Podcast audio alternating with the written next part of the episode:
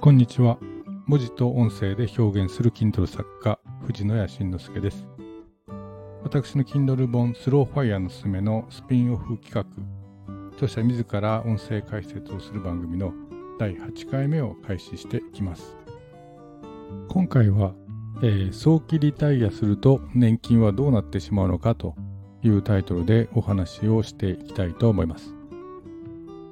ファイヤーを実現するということは、まあ、当然ながら早期にリタイアをしてしまうわけです。その場合、やはり老後の年金というのは、まあ、どうなるのかということが、まあ、すごく気になるかと思います。今回はそこのお話をしていこうと思います。この年金額の計算というのはですね、実はとてもやはり複雑です。えー、さっきの税金計算もいろんなパターンや条件によってかなり違っていましたけれども、年金の計算も負けず劣らず複雑回帰です。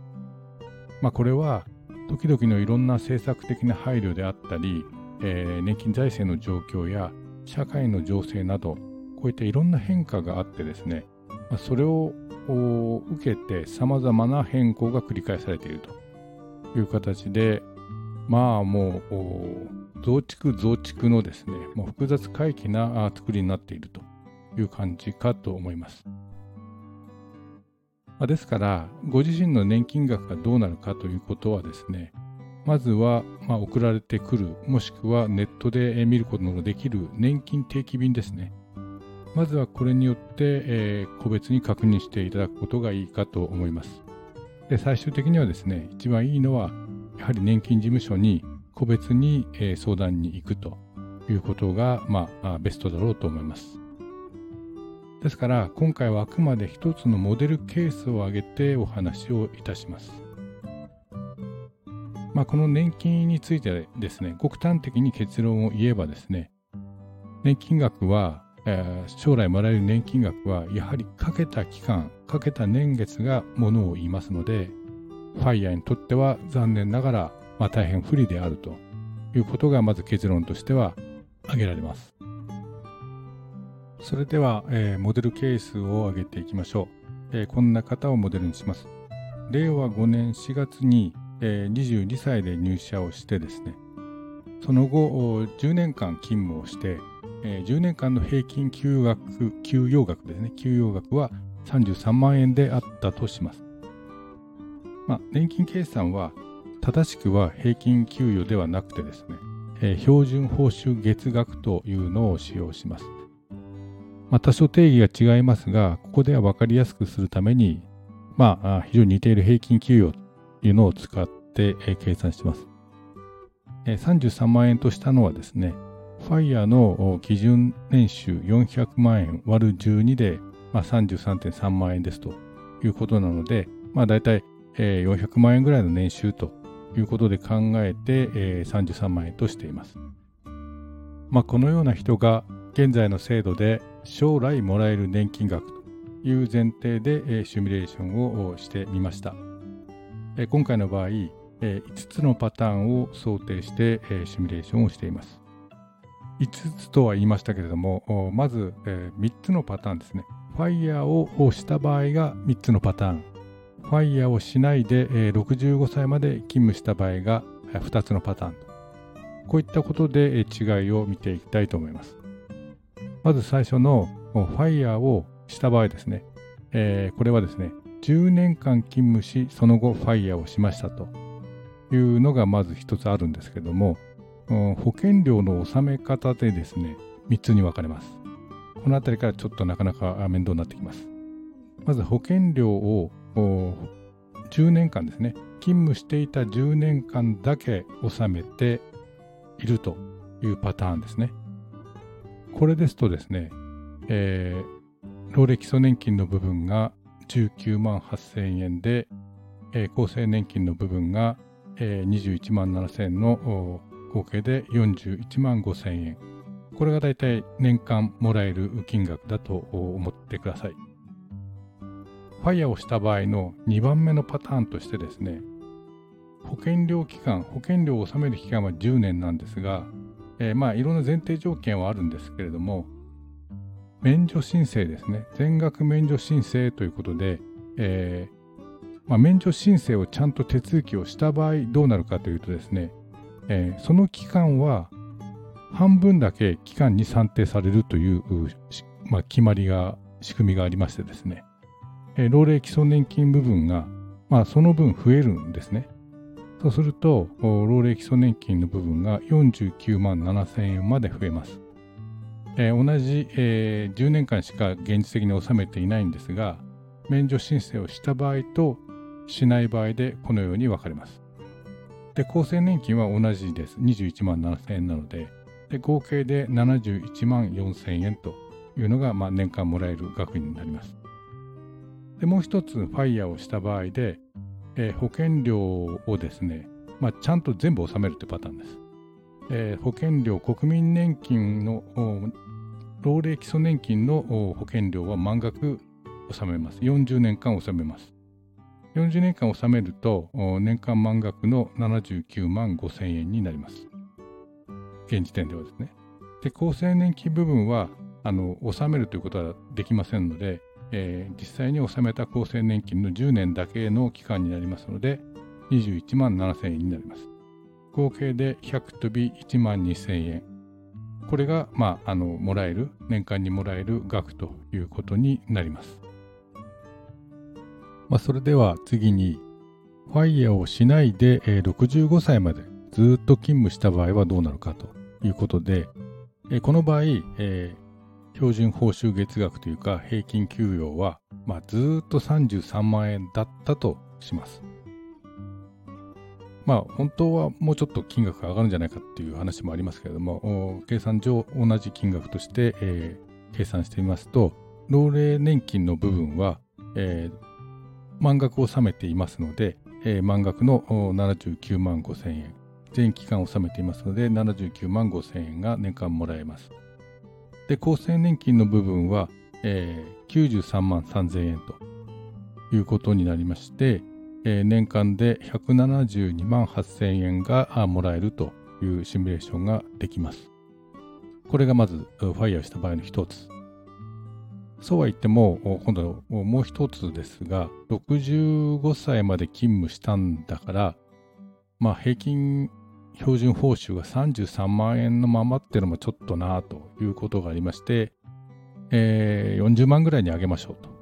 と。もうちょっと現実的に考えて、えー、標準報酬月額を40万円にしてみたらどうなるかということですが、えー、基礎年金の部分は満額ですので79万5千円で変わりません。で、厚生年金の部分が、えー、この標準報酬が上がった部分で、増加しますので、113万1000円。合計で192万6千円ということで、えー、まあ一番低いファイヤーをして、えー、一切その後納めない場合が41万5千円で、まあファイヤーをしないでずっと65歳まで勤めて、まあそれなりに、えー、給料が上がっていった場合が192万6千円と。まあ、簡単に言うとこんな感じになってしまいまして、年間での違いはかなり大きく150万近くのものが出てしまうということになるんだろうなと思います。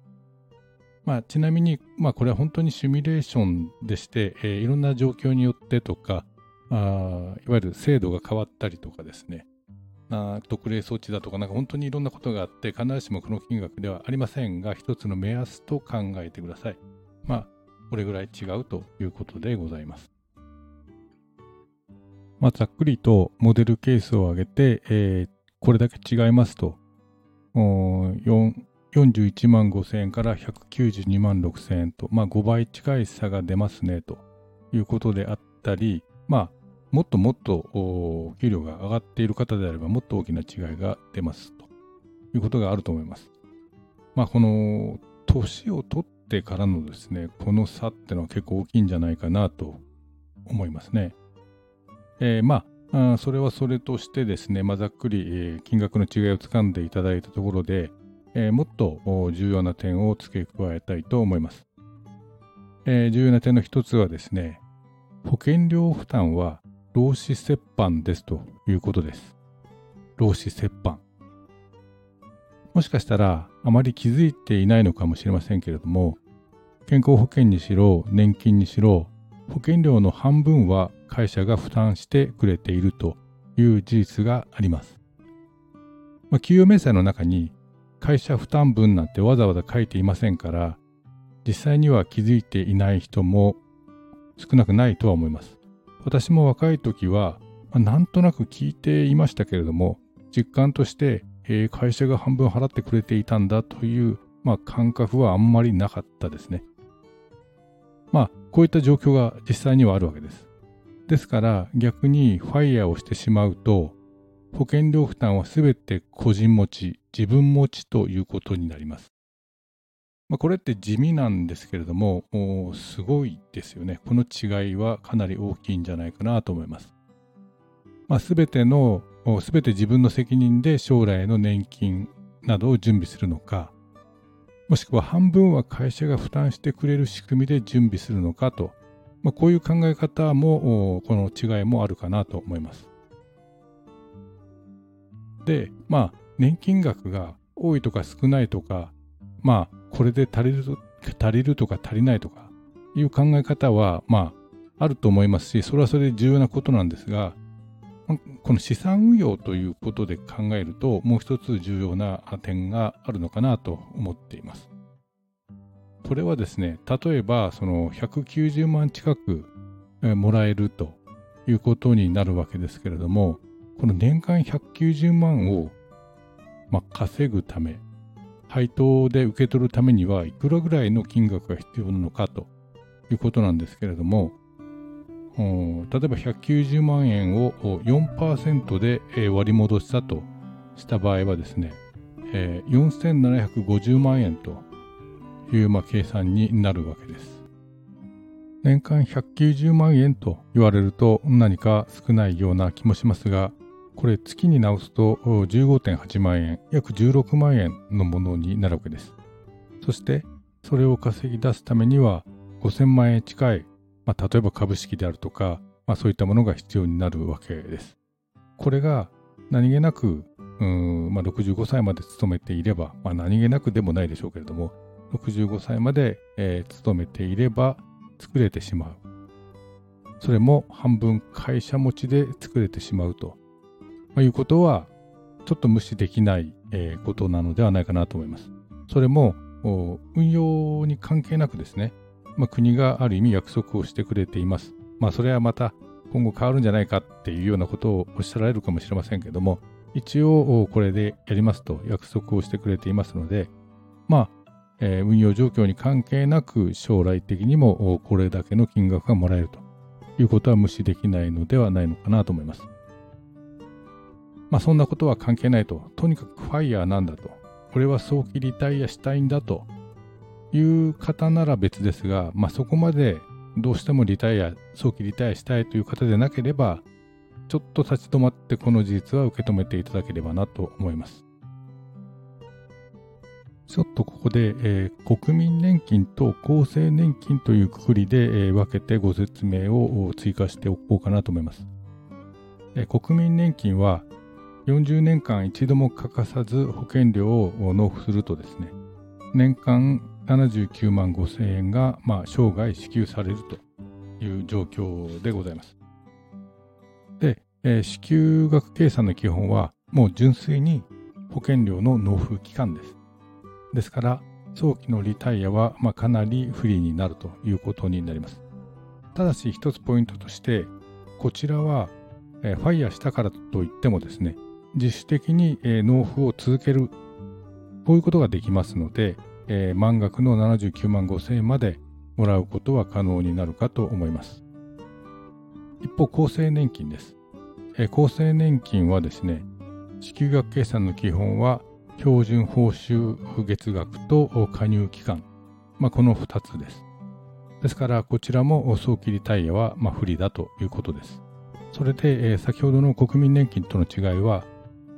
ファイヤーをしてしまうと加入期間はそこで終わりになってしまいます。国民年金と違って自主的に納めるということはできません。まあ、会社に入っていないわけですからね。まあ、これまで見てきましたように、え、日本の年金制度というものはですね、やはり、え組織、え会社組織に入ってですね、長期間継続して働くということが、まあ、かなり有利であるということがわかると思います。逆に言えば、ファイヤーにとっては、